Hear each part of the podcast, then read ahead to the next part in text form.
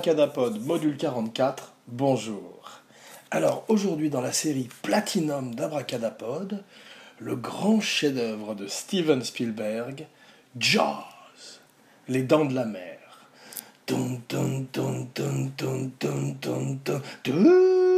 Voilà, ça en get it out of the way, on s'en débarrasse tout de suite, la fameuse musique de John Williams, aussi célèbre que les, euh, les stridences de violon de Bernard Herrmann dans Psychose, à qui euh, John Williams rend directement hommage. D'ailleurs, on peut commencer directement par la musique.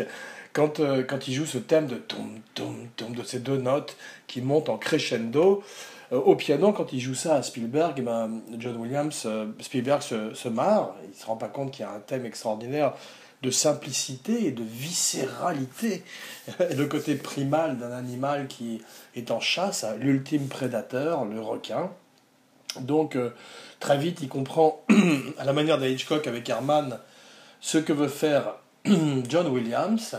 Et finalement, il incorpore la musique au film et s'en sert comme le leitmotiv du requin.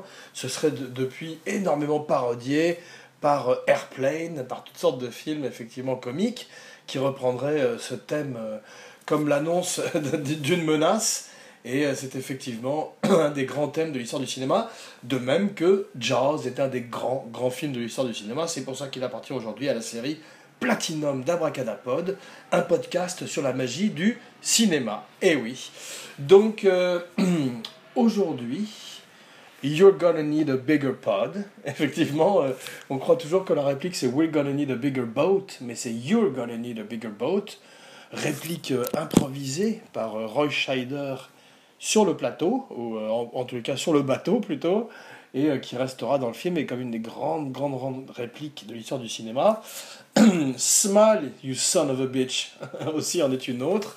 Abracadapod, smile, smile, you son of a bitch voilà, qui est le spoiler alert, le moment où il a euh, balancé une bouteille d'oxygène dans la bouche du requin, une bouteille de gaz, et qu'il le fait exploser avec son shotgun, dans la plus grande tradition des films de, des westerns, puisque effectivement, ce film a été également comparé à un film de pirate, à un film de cowboy, toutes sortes de, de, de thrillers, et un des premiers films d'action, et en tous les cas le premier blockbuster de l'histoire du cinéma, même si effectivement il vient un petit peu, après L'Exorciste, et bien évidemment autant N'importe le vent et tous les grands films des années 30, 40, 50, les grands grands succès comme Bénur, tous ces péplums, eh bien Jaws a, véritablement révolutionné la donne, puisqu'on ne sort plus le film de façon régionale comme on faisait à l'époque, c'est-à-dire le sud, ensuite le nord. Là, le film sort avec 400 copies à travers toute l'Amérique et bénéficie d'un marketing énorme et inédit pour l'époque, aussi bien en termes de merchandising que de, que de produits ancillaires et effectivement assure euh, un succès au film digne des plus grands blockbusters puisqu'il faudra attendre l'arrivée de Star Wars en 77 pour le détrôner. Mais jusque là ce serait le film qui rapporterait le plus d'argent de l'histoire du cinéma avec effectivement une mise de départ de 9 millions qui est beaucoup pour l'époque puisqu'on voit que le film va avoir 100 jours de dépassement. Et on va parler un petit peu plus en détail du tournage dans quelques instants mais effectivement, à l'arrivée, il va remporter 462 millions de dollars. Spoiler alerte, le premier gros gros blockbuster avant Star Wars. Et avant bien évidemment aujourd'hui les films de Marvel ou la nouvelle incarnation, la nouvelle itération de Star Wars qu'on attend prochainement avec The Last Jedi qui est peut-être l'aventure, l'aventure, certains disent la dernière aventure, mais pas de spoiler ici puisque je ne sais rien, de Sky de Luke Skywalker, I'm your father. Voilà, en tout cas, j'attends le film en particulier pour Adam Driver et Oscar Isaac qui reviennent, ainsi que euh, Daisy Ridley et euh, John Boyega. Voilà. Donc, euh, probablement, je ne sais pas qui est à la mise en scène, je crois que J.J. Abrams se contentera de produire cette fois-ci. J.J. Abrams, qui est un des élèves, un des disciples de Spielberg. Spielberg, Jaws. Donc effectivement, notre histoire aujourd'hui commence euh, dans les années 70 avec un livre. Un livre de Peter Benchley. Donc Peter Benchley, c'est un monsieur qui euh, écrit des romans, des best-sellers, un petit peu trash, en général sur les animaux sous-marins. Il en a fait un autre sur une pieuvre géante.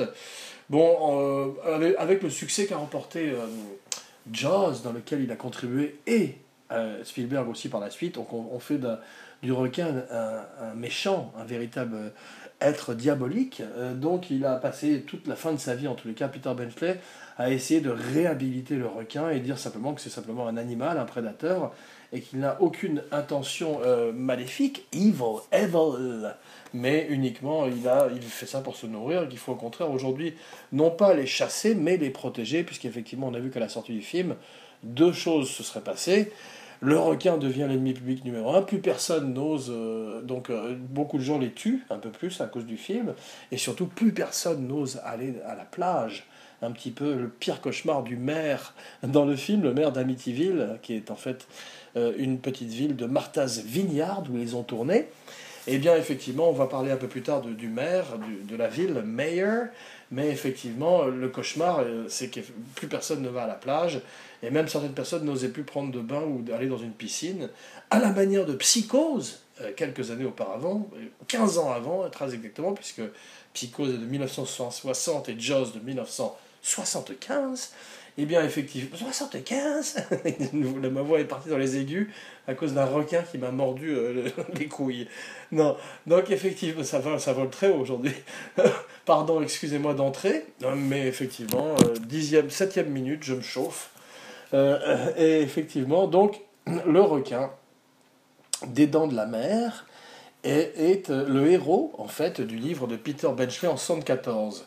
Et Spielberg, qui met la main, euh, en fait, arrive dans les studios de, Universal. Il est, il est un petit peu parrainé par Sid Sheinberg et toutes sortes de, de, grandes, grandes figures hollywoodiennes de producteurs ou de patrons de studios qui voient en ce jeune homme un petit peu l'avenir de ce nouvel Hollywood, l'après Easy Rider, dirons-nous, puisqu'effectivement, euh, Jaws, Les Dents de la Mer, est un film profondément, profondément ancré comme un bateau, euh, comme Lorca, le bateau de Quint, Robert Shaw dans le film, est un, est un film, un bateau profondément ancré dans les années 70 à la manière de Blowout. On a parlé de Brian De Palma lors de la dernière émission. Blowout est aussi un film des années 70, il est de, je crois, de 78, 79 eh bien, euh, le film de Spielberg est de 75 et il a ce côté effectivement âpre, un petit peu plus rugueux, dirons-nous, euh, qu'ont les films des années, 70. Cet âge d'or du cinéma américain euh, qui verrait en fait un petit peu son déclin dans les années 80 avec justement ce triomphe du blockbuster. Donc c'est ironique que Spielberg ait fait, à mon avis, son meilleur film avec Jaws et en même temps ait contribué avec Star Wars a annoncé l'avènement du blockbuster et la fin d'une certaine forme d'originalité, puisque maintenant les studios préfèrent faire des sequels, des reboots, des prequels, des, sequels, des reboots, des prequels, c'est une chanson de Brassens, plutôt que de miser sur des produits originaux. Voilà, comme ça, ça leur donne l'occasion de vendre plus de jouets. Donc, en parlant de jouets, le héros du livre, comme le héros du film, c'est le requin. Mais très vite, euh, tout le monde se rend compte que ça va être très très compliqué à faire. Euh, en vrai, en practical, on va pas pouvoir dompter un requin à la manière de Shotsack et Cooper qui, à, l'époque de King Kong, voulaient organiser un véritable combat entre un gorille et un varan de Komodo. Peut-être ont-ils caressé une seconde l'idée d'utiliser un grand blanc euh, et de le dresser en lui jetant des, otaries vivantes, mais euh, très vite ils renoncent à ça et effectivement se rendent compte que ça va être très compliqué à faire en animatronique. Les animatroniques étant euh, à, cette époque à leur balbutiement, puisqu'effectivement, à part euh, Disneyland et euh, certains films d'horreur, euh, très peu de, de puppets ou de latex ou de marionnettes étaient utilisés, en particulier pour des films à gros budget comme celui-là. Mais effectivement, commençons plutôt par le commencement. Et Spielberg donc arrive à Universal. Il a deux projets et Sid Sheinberg le pousse vers, vers Jaws, qui, est, qui, dont il voit les épreuves sur un bureau. Le livre n'est pas encore sorti. Et donc euh, Spielberg, euh, avec tout l'enthousiasme de ses 29 ans, arrive, et tout son talent, arrive à convaincre euh, Frank, Richard, pardon, Richard Zanuck et David Brown. Richard Zanuck qui est le fils de Daryl Zanuck, donc une dynastie de producteurs extraordinaires qui a encore produit des films il y a peu de temps. Et effectivement, il arrive à les convaincre qu'il est l'homme de la situation. Et il, euh, se rend compte très vite qu'il va avoir euh, des problèmes avec le requin. Il ne s'en rend pas compte encore à, quel point, puisqu'il n'est pas encore sur le plateau, mais il est un petit peu déprimé et euh, a l'idée effectivement de réécrire un petit peu son scénario, plus dans le suspense et un petit peu moins dans le film de monstre. Comme on va voir, ça va s'accentuer encore plus au cours du tournage. Donc un jour, il euh, vient le moment du casting. Il est un petit peu déprimé, effectivement, il se rend compte que la pré-production est compliquée. Ce sont ces films qui, euh, comme euh, Le Parrain ou comme Autant n'importe avant, justement, sont des films qui sont des films à problème, qui ça n'empêchera pas d'avoir un énorme succès et d'être très réussi à l'arrivée, mais c'est des films qui sont douloureux dans leur accouchement, aussi bien dans la pré-production que la production que la post-production. Donc euh, effectivement, Jaws est un grand exemple de ça. Et pendant la pré-production, Spielberg a du mal à casser son film. Il n'a pas très envie de... Euh, il, a, il sait qu'il a un bon scénario, que le livre va être un gros succès en librairie, et que c'est une espèce de réinvention aussi bien des films de monstres, mais de Moby Dick. On va voir que Moby Dick sera beaucoup référencé euh, à juste titre dans le, dans le film. D'ailleurs, je rêverais aujourd'hui d'un Moby Dick avec... Vigo Mortensen en capitaine Ahab, Ahab, euh, poursuivant la baleine blanche à travers les océans. Ça pourrait faire un très beau film, et surtout si c'était mis en scène par David Fincher. David Fincher, qui devait euh, à un moment euh, faire un remake de 20 milieux sous les mers, une autre aventure aquatique. Et effectivement, c'est étonnant parce que je crois que le technicien des effets spéciaux qui a fait la pieuvre dans l'original de Walt Disney est également celui à qui ils ont fait appel pour le requin des dents de la mer, c'est dire à quel point la technique avait peu évolué entre 20 milieux sous les mers et les dents de la mer, qui ont quand même 20 euh, milieux sous les dents de la mer, qui ont quand même presque une vingtaine d'années d'écart. Et effectivement, c'est le même vieux technicien des, effets spéciaux qui retourne au charbon avec ses manivelles, ses pistons, et qui crée ce requin euh, qui, effectivement, marche très bien en eau douce en studio. Mais Spielberg très vite dit euh, il est hors de question que je tourne dans le backlot, dans la piscine du studio il, faut, il faut le faire en décor naturel. Donc il arrive grâce à l'appui de Scheinberg et tous ces gens costauds qui sont derrière lui, tous ces mentors qui ont décidé de championner ce petit metteur en scène bien courageux et bien sympathique et bien talentueux. Et eh bien effectivement, il obtient de tourner euh, à Martha's Vineyard après avoir fait des, du location scouting, du, voilà, des repérages, comme on dit en français. Il trouve cette petite île, personne ne veut de lui euh, dans l'île non plus.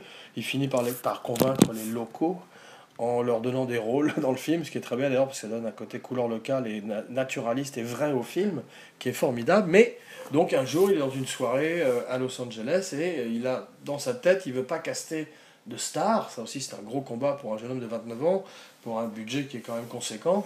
9 millions à l'époque, ça doit être l'équivalent de moins 80, 100 millions aujourd'hui. Et effectivement, euh, certaines stars se sont proposées d'ailleurs pour le rôle en particulier de Brody, le chef de la police. Charlton Heston est intéressé. Mais euh, Spielberg, très intelligemment, et c'est là où il fait preuve de tout son talent, c'est que si Charlton Heston arrive dans le film, il va tout d'un coup être plus grand que les autres personnages, et en particulier que le requin, et qu'on va se dire qu'il n'aura aucun mal à en découdre avec l'animal, vu que c'est euh, un héros euh, bigger than life de l'ancien Hollywood. Il préfère donc casser des gens plus euh, réalistes dans ce, dans mood, dans ce mode, dans ce moule 70s, effectivement. Et à une soirée, il est tout seul dans un coin et s'approche de lui le grand Roy Scheider. Pas Rob Schneider, qui est très drôle aussi, un mec du Saturday Night Live que j'aime beaucoup, qui faisait le sidekick de Juge Dredd, Stallone, dans Juge Dredd, le premier. Mais Ralph Scheider, qui était effectivement le partenaire de euh, Gene Hackman, à qui on lève notre verre aujourd'hui, puisque c'est son anniversaire. C'était son anniversaire il y a quelques jours. Happy birthday Gene Hackman. Happy, birthday Popeye. Donc Roy Scheider sort d'un gros succès avec French Connection, a le vent en poupe, et euh, effectivement, il arrive. Spielberg, il dit Qu'est-ce que tu fous tout seul dans un coin? Ça va pas Spielberg, lui, sortait de Sugarland Express. Il avait fait également Duel à la télévision, qui est un petit peu presque le même sujet que Jaws. En tous les cas, il comparait lui-même le camion de Duel au requin des dents de la mer, dans le sens où on les voit assez peu. Et ce sont des menaces qui euh, sont présentes sur, tout le film, bien qu'elles n'aient pas de visage pendant une grande partie du film, puisqu'on voit que le requin n'arrive qu'au bout d'une heure vingt de film, effectivement, et que il est présent pendant toute la première partie du film, euh, après avoir euh, tué de façon sauvage cette jeune fille qui se baigne nue dans la mer. D'ailleurs, euh, maintenant avec les Blu-ray, paraît-il qu'on peut voir qu'elle est totalement nue, alors qu'à l'époque, effectivement, les vidéos, la VHS ne le, ne le permettait pas. Donc, pour tous les pervers qui m'écoutent, non, non, non, non. Jaws, donc, effectivement, Blu-ray, Blu-ray du cul, comme on dit, dans ce cas-là. Et effectivement, euh, donc cette jeune femme est, accrochée à des poulies, des cordes, et on la tire sous l'eau un petit peu comme euh, Linda Blair dans L'Exorciste. Et ça donne une scène très réaliste parce qu'elle a vraiment mal, euh, ils lui font mal, c'est douloureux comme processus, et il n'y a effectivement pas du tout de CGI, pas du tout de computer, ce qui fait que le requin, arrivant de, des essais en eau douce qui ont très bien marché avec ce vieux monsieur de 20 milieux sous les mers, eh bien, se barre complètement en couille dès qu'il euh, entre en contact avec l'eau salée de Martha's Vineyard, et tous les systèmes électroniques sont bousillés tout de suite. Le requin coule au fond de l'océan, et l'un des producteurs dit, peut-être Zanuck d'ailleurs, qu'ils voyaient leur carrière à tous couler en même temps au fond de l'océan, en même temps que ce requin de façon symbolique. Mais effectivement, donc, il décide de changer euh, le système euh, du requin par un système pneumatique qui résisterait à l'océan, mais ça n'empêche qu'ils sont obligés d'utiliser très peu et ça les, oblige justement, donc ça oblige Spielberg à devenir plus Hitchcockien, dira-t-il lui-même, Hitchcock, Alfred Hitchcock, Sir Alfred Hitchcock, et à montrer très peu le requin à la manière de Sir Ridley Scott, ça y va les sœurs, donc euh, qui euh, sont obligés de ne peu montrer euh, leur effet spécial parce qu'ils ne marchent pas, et ça les force à devenir plus inventifs, et ça leur donne du temps effectivement pour peaufiner, polisser leur scénario, ce que faisait Spielberg, en fait, sur le plateau avec euh, aussi bien Robert Shaw que euh, Roy Scheider ou Richard Dreyfus, ils réécrivaient le script et ça, donne justement une caractérisation formidable qui fait que le monstre qui à l'origine devait être le héros devient tout à fait secondaire. On verrait que par la suite, Spielberg, une fois qu'il a accès à des effets spéciaux qui sont plus convaincants, montrerait dès les premières minutes du film les dinosaures de Jurassic Park et effectivement continuerait à euh, innover en termes d'effets spéciaux. Voilà, bon, il a fait énormément de films, il a une carrière magnifique. E.T., euh, j'aime un peu moins Rencontre du troisième type, aussi avec Richard Dreyfuss, je trouve le film un petit peu ennuyeux, mais ça c'est moi, je vais pas me faire des amis, tweet at me. Et euh, sinon, effectivement, plein de, plein, plein, plein de grands films. Bon, euh, les gens reprochaient un petit peu à, à Aux Dents de la Mer qu'effectivement c'est un film extrêmement blanc, il n'y a pas un seul acteur noir dans le film, ou asiatique. Même, euh, même le requin est un grand blanc. Donc effectivement, euh, euh, Spielberg se rattrapait par la suite en faisant La couleur pourpre, Amistad, ou effectivement beaucoup de films qui parleraient de, de la cause et de l'expérience africaine-américaine et africaine, et de l'esclavage en particulier. Donc il, est, il caste Roy très intelligemment, le flic, ce flic dont on sait peu de choses, puisque finalement il est un petit peu l'avatar du public, c'est un, une cassette vierge, c'est un canevas vierge sur lequel on peut poser toutes nos émotions et découvrir avec lui en fait cette aventure qui lui tombe sur la gueule dans cette petite ville des États-Unis où un, grand blanc de 25 pieds décide de, faire son terrain de chasse. Voilà, donc euh, lui est un flic de la ville. On sait qu'avant, la seule chose qu'on sait, c'est qu'il vient de la ville. Et c'est mieux, effectivement, qu'il soit un petit peu plus euh, neutre, puisque si on lui avait donné une backstory où il avait tout d'un coup euh, un enfant était mort dans ses bras dans le ghetto de Harlem, ça, n'aurait rien amené au film et peut-être même amené, enlevé au fait qu'on peut s'identifier encore plus au personnage.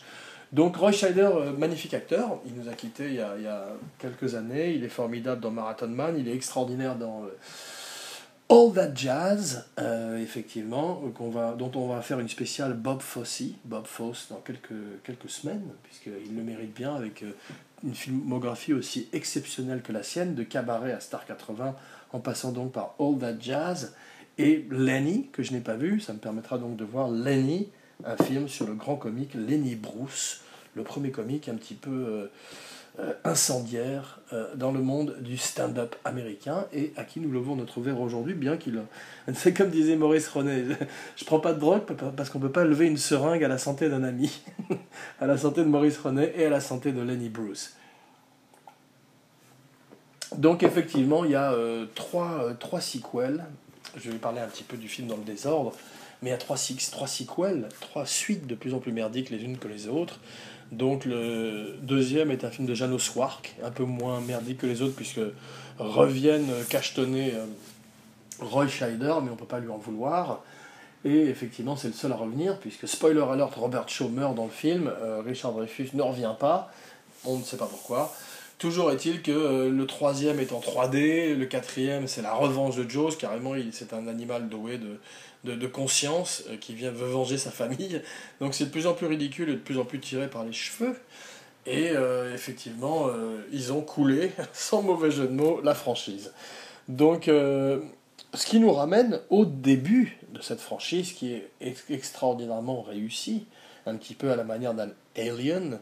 Et effectivement, donc, pour caster le personnage de Hooper, effectivement, il, a envie d'un jeune homme, donc il pense à Jeff Bridges, il pense à des gens comme ça, et Richard Dreyfus s'impose grâce à American Graffiti, en fait, euh, il a eu un gros succès. La plupart de ces acteurs sortent de gros succès. Ce pas des, des, des noms, euh, fatalement, d'un point de vue commercial, mais euh, ce sont tous des acteurs, en fait, à l'époque, qui sont dans le vent et qui, qui sont hot, comme Richard Dreyfus, donc qui sort de American Graffiti et qui est chaudement recommandé par George Lucas à son ami Steven Spielberg. Donc euh, Richard Dreyfus euh, refuse le film au départ, il fait chier un peu, il a, il a, il a pas envie de, de, ça, ça l'intéresse pas, il sent que ça va être difficile, euh, un film au bord de la mer, en pleine mer et avec un requin, il voit les problèmes et il dit non. Et tout d'un coup, il, il, voit son film qui s'appelle L'apprentissage de Dodi Kravitz. Il s'était jamais vu à l'écran. Donc euh, il se trouve euh, complètement nul dans le film et il se dit il faut vite que je trouve un film de remplacement, que je me fasse engager parce que sinon je ne retravaillerai jamais plus à Hollywood. Et il rappelle Spielberg et il lui dit si tu as toujours envie de moi, eh bien je ferai Hooper avec grand plaisir. Donc il est très très bien dans ce rôle de, de biologiste marin qui est un spécialiste des requins au même titre que Quint. Et même s'ils ont une formidable animosité l'un pour l'autre en début de film, on va voir que ça s'arrange à la fin et que surtout ça reflétait leur relation sur le plateau. Voilà, donc euh, Dreyfus euh, est très bien, ça fait partie de ces héros hippies, ces héros un petit peu sarcastiques qui arrivent tout droit du Watergate, des Hommes du Président, des films de Robert Altman. D'ailleurs, c'est vrai que la même année, il y aurait aux Oscars, pour lequel Spielberg n'est pas nommé, mais son film est nommé. Ça arrive parfois. Malheureusement, comme avec Ang Lee et Life of Pi, pour lequel il n'avait pas été nommé, mais son film avait été nommé, avait gagné d'ailleurs. Eh bien, euh, Spielberg euh, a face à lui Nashville, que j'ai pas vu, de Robert Altman, mais surtout euh, Un après-midi de chien et Volotune de coucou. Donc, grosse, grosse année. Et effectivement, curieusement, à l'occasion de cette recherche, j'ai vu que pour Un après-midi de chien, qui est un de mes films préférés de Sidney Lumet avec le, très grand Al Pacino à qui nous avons consacré une spéciale, et le très très grand John Cazale, qui, a aussi, qui mériterait également une spéciale, mais en tous les cas qui a été peut-être le premier à bras caractère acteur dont nous avons parlé euh, dans la série. Donc effectivement, John Cazale n'a pas été nommé à l'Oscar du meilleur second rôle. Et euh, c'est Chris Sarandon qui fait euh, l'amant d'Al Pacino dans le film pour lequel il, il, fait le hold-up pour lui payer son changement de, de gender, son sex change, son réassignement sexuel, je sais pas comment on dit, toujours, toujours été c'était un thème très moderne pour l'époque, un reflet des années 70 qui était extrêmement expérimental en termes de cinéma, une fois de plus un âge d'or, et un cinéma beaucoup plus intéressant qu'aujourd'hui où euh, on est beaucoup plus euh, en, euh, en, suivant les règles en fait, et des formules de plus en plus. Donc effectivement, curieusement, John Cazale n'a pas été nommé à l'Oscar et c'est Chris Sarandon qui a été nommé. Et donc, effectivement, ni Robert Shaw. Robert Shaw a mérité d'être nommé. Donc on va parler un petit peu de Robert Shaw. Alors pour le rôle le plus intéressant du film, c'est effectivement le rôle de Quint. Quint, ce chasseur de requins, ce, vieux euh, loup de mer, cette espèce de personnage à la Popeye, eh bien effectivement euh, est un personnage magnifique sur le papier. Euh, beaucoup d'acteurs sont pressentis avant Robert Shaw, en particulier Lee Marvin, qui ironiquement, on avait parlé un petit peu de Lee Marvin dans une précédente, ironiquement, est, euh, dans un, voyage en mer. Il est parti pêcher au moment où on lui propose Jaws et il n'a pas envie de revenir. Il est content, il est bien, il est entre deux films. Bon, il aurait été magnifique. Bon, Robert Shaw est absolument extraordinaire et fait le film. Mais effectivement, euh, on, peut, on peut se prêter à rêver à un casting alternatif avec un Lee Marvin dans le bateau. Et non pas Charlton Heston, mais les autres, les autres acteurs. Peut-être Jeff Bridge à la place de Dreyfus, parce que c'est vrai que Dreyfus a eu peu de, grands films par, par la suite. C'est un acteur qui s'est cherché un petit peu, qui est parti plus dans la comédie, qui a essayé de se réinventer un petit peu à la Robin Williams dans les années 80, mais qui, à mon avis, a connu euh, ses rôles les plus intéressants dans les années 70, et en particulier dans ce film, qui est peut-être le top de tous les gens qui euh, sont associés à ce film. Le meilleur film de Spielberg, le meilleur film de Robert Shaw, quoi qu'il est extraordinaire dans le Taking de Pelham. Et euh, Bon baiser de Russie ou La Rose et la Fâche, il est toujours extraordinaire, Robert Shaw.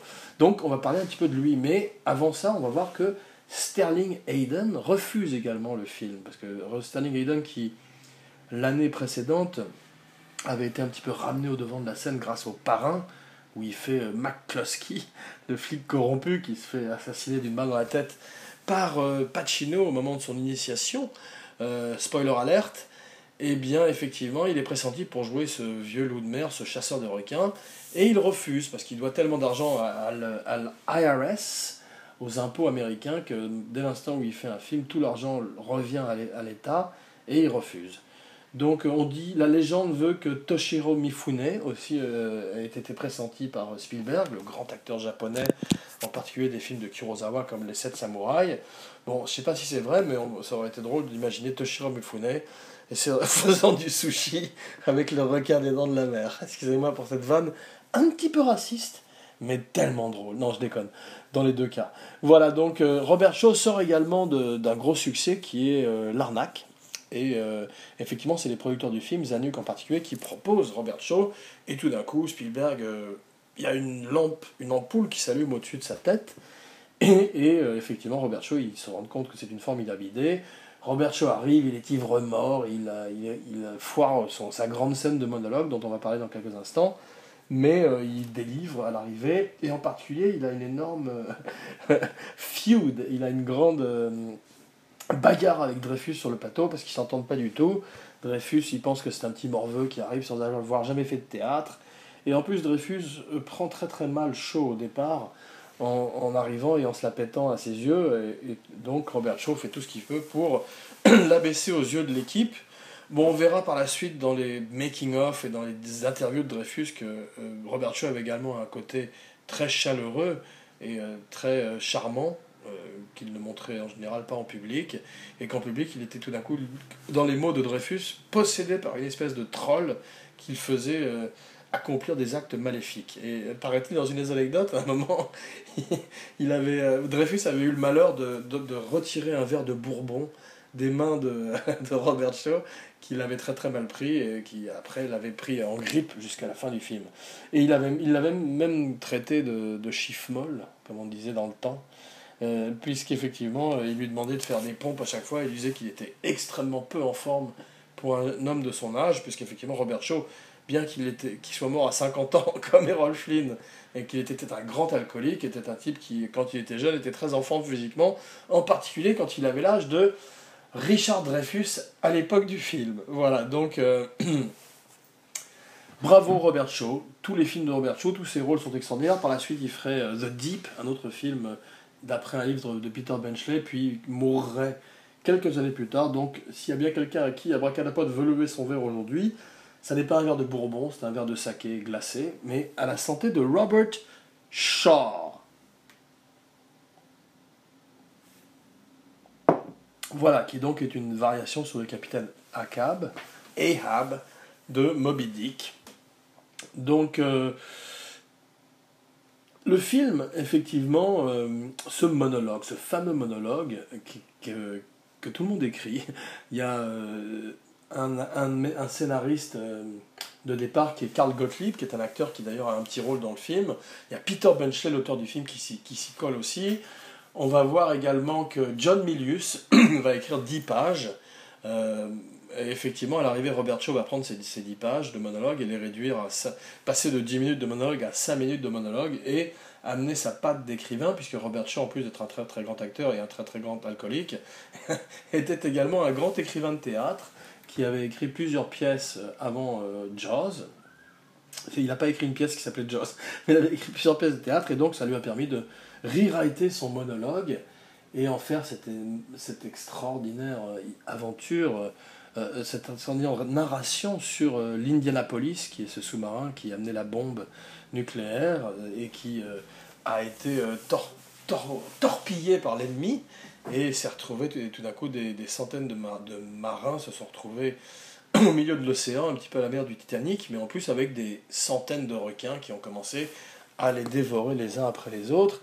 Et euh, Robert Shaw est un des survivants de cette catastrophe.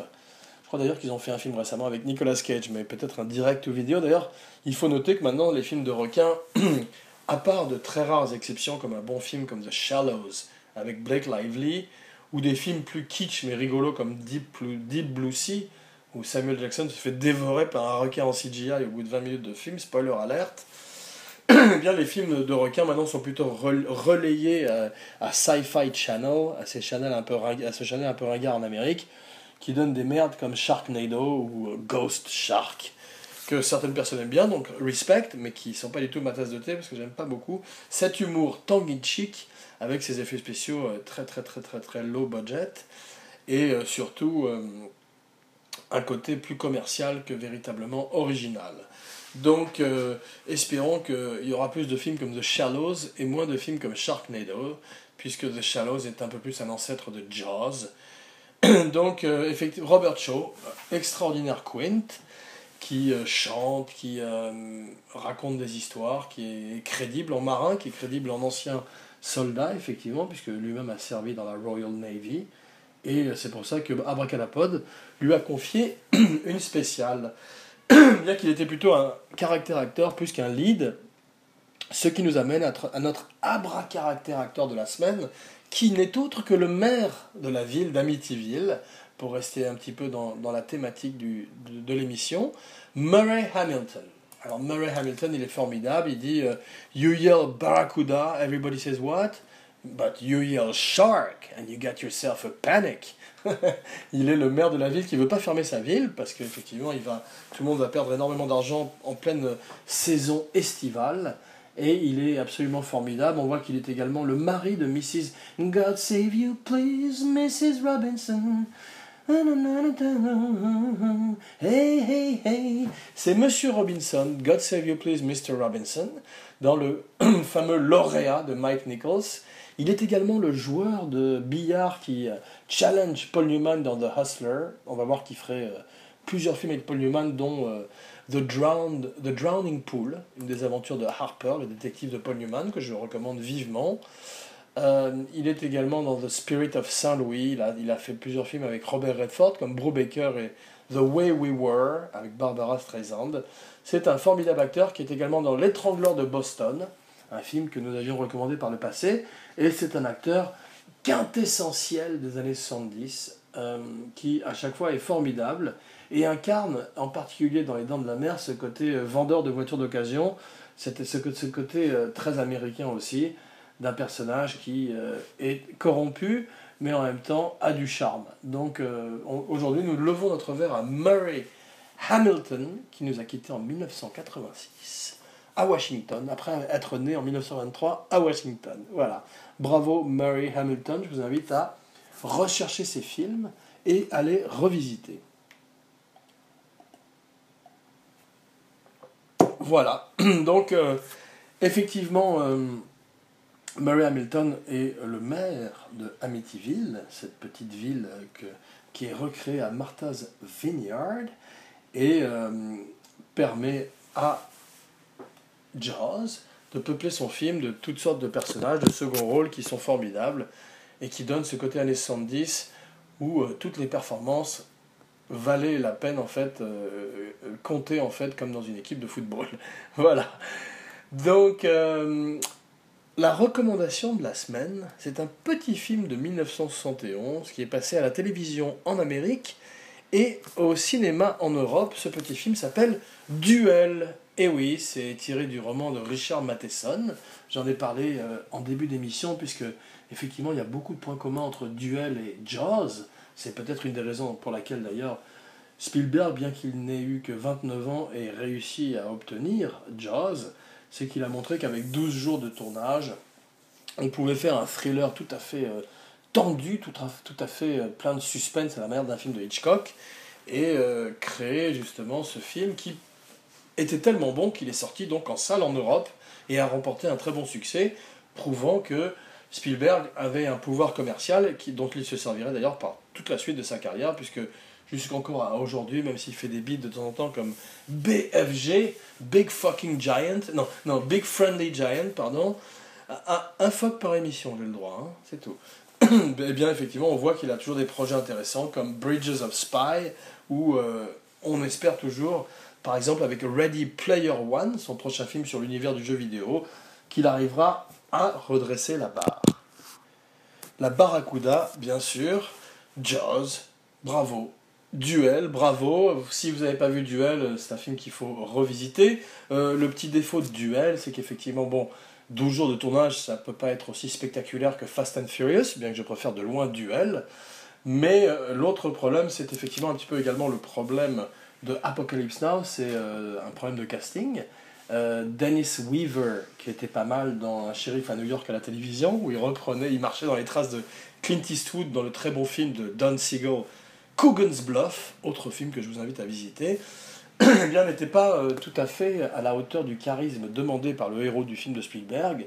Comme je disais précédemment, je crois dans un abracadabra précédent, s'il y avait eu un Jack Nicholson ou un Jack Lemmon ou quelqu'un qui s'appelle Jack tout simplement au volant de cette voiture face à ce euh, camion de l'enfer, la grande intelligence de Duel, spoiler alerte, c'est de ne jamais montrer le visage du conducteur du camion. Donc euh, ça c'est peut-être quelque chose qui vient du roman de Richard Matheson, mais en tous les cas ça donne un côté surnaturel, quasiment euh, diabolique au conducteur et permet l'identification au personnage et justement, avec un acteur un peu plus puissant euh, comme Gene Hackman, ou même Roy Scheider d'ailleurs, ce qui nous ramène à French Connection et à Jaws, eh bien le film Duel aurait peut-être été un peu plus euh, prenant et euh, encore plus un classique de l'histoire du cinéma. En tout cas, c'est aujourd'hui la, la braca recommandation de la semaine. Et la semaine prochaine, alors qu'est-ce que qu'est-ce va vous concocter dans ses fourneaux? Eh bien, la semaine prochaine, on va rester dans la même année. Effectivement, je parlais tout à l'heure des Oscars.